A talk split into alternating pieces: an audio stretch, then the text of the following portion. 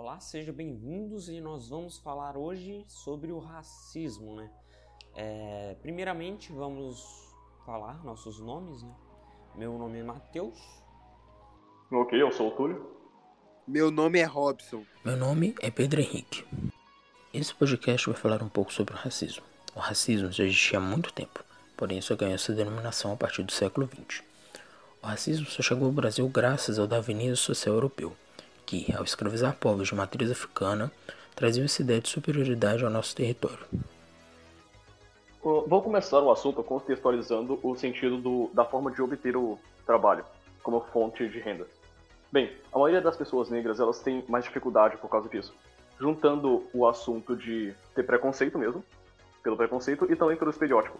Isso são fatores que influenciam bastante na hora, por causa que a pessoa que está contratando normalmente pode ter aquele, eu diria, eu diria receio de contratar algum, alguma pessoa negra, por causa do preconceito, de achar que ela pode roubar a pessoa e várias coisas como esse tipo. Eles têm esse preconceito por causa de várias ocasiões que aconteceram ao longo da história, onde a raça negra foi classificada como inferior à raça branca, digamos assim. Eles, as pessoas, elas consideram bastante que a raça, ela influencia na forma como a pessoa trabalha, mesmo que isso não seja uma verdade definitiva, porque não podemos definir um padrão social por meio apenas da raça. A gente tem que definir isso por meio da, das atitudes que as pessoas têm, influenciando aquela raça a conseguir aquela ação. Por exemplo, a boa parte dos negros eles partem para o mercado de pro mercado do roubo por causa da falta de oportunidade em questão de emprego.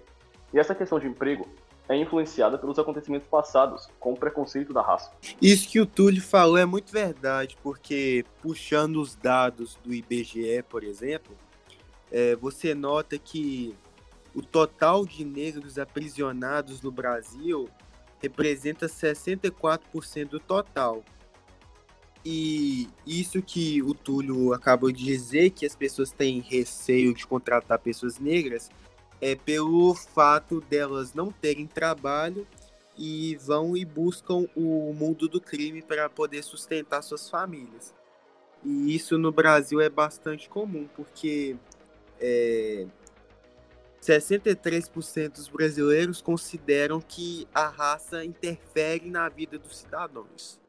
Mas é que, querendo ou não, é, a gente associa é, o, o, negro ao ladrão. Às vezes é presente o racismo em muitos locais, tipo, é, por exemplo, na escola, e tipo, você nem percebe, é uma coisa que você, você, não, você não vê acontecendo, mas existe. Sim, essa é uma ação meio que escondida, entre aspas, na sociedade. Por causa que, mesmo inconscientemente, uma pessoa pode ter medo de ser. Ela pode ter mais medo de ser assaltada por uma pessoa negra do que por uma pessoa branca, por causa da, da popularização das ações de cada raça, entre aspas.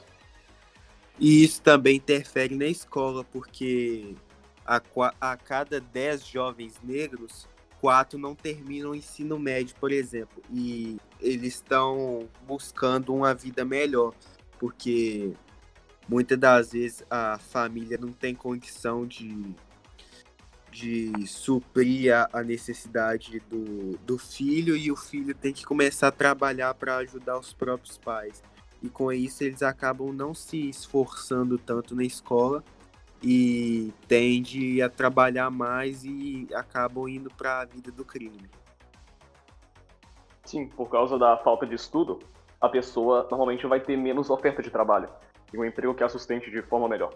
Aí ela acaba procurando o crime como forma de obter dinheiro de forma fácil, para que ela possa sustentar sua família e a si mesmo até, com o pouco que lhe resta, já que ela, ela por dificuldades raciais, não conseguiu terminar a escola, e então teve um, teve um baixo, teve um baixo, baixo tempo de estudo. E com isso, a única, única questão que restou para conseguir dinheiro de, de forma mais fácil, entre aspas, foi o crime, que a influenciou no quesito da raça negra procurar mais esse tipo de caminho, normalmente, do que a pessoa branca. Pela falta de oportunidade, digamos assim. Um outro exemplo é a questão de, das cotas. Sei lá, você vai fazer uma, uma prova no Enem, por exemplo, é alguma prova assim, para entrar numa, é, numa escola, uma instituição. Querendo ou não, tem a cota racial, né? Que é, que é uma ajuda, é, que querendo ou não, é, pode se considerar racismo, né? é como se estivesse subestimando. Né? Sim, eu também vejo essa cota como uma forma de meio que eu não diria, eu não sei uma palavra correta para falar isso. Eu eu usaria a palavra dó, mas eu acho que não é assim. Eles meio que consideram a, é, esse povo dessa raça como se tivesse algum tipo de desvantagem, tendo a necessidade de colocar essa cota para dar um pouco mais de vantagem a, a eles, considerando as outras raças.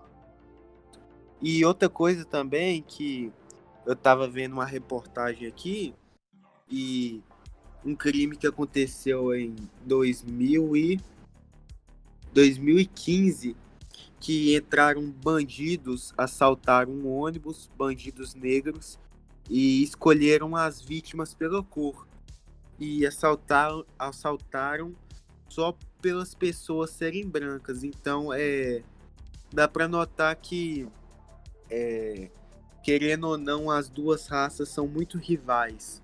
Uma coisa também que vale ressaltar é que o racismo não acontece somente nessas ocasiões, por exemplo, no estudo, no mercado de trabalho, também tem na convivência social, como já foi citado antes pelo Robson, que as raças meio que estão sempre em competição.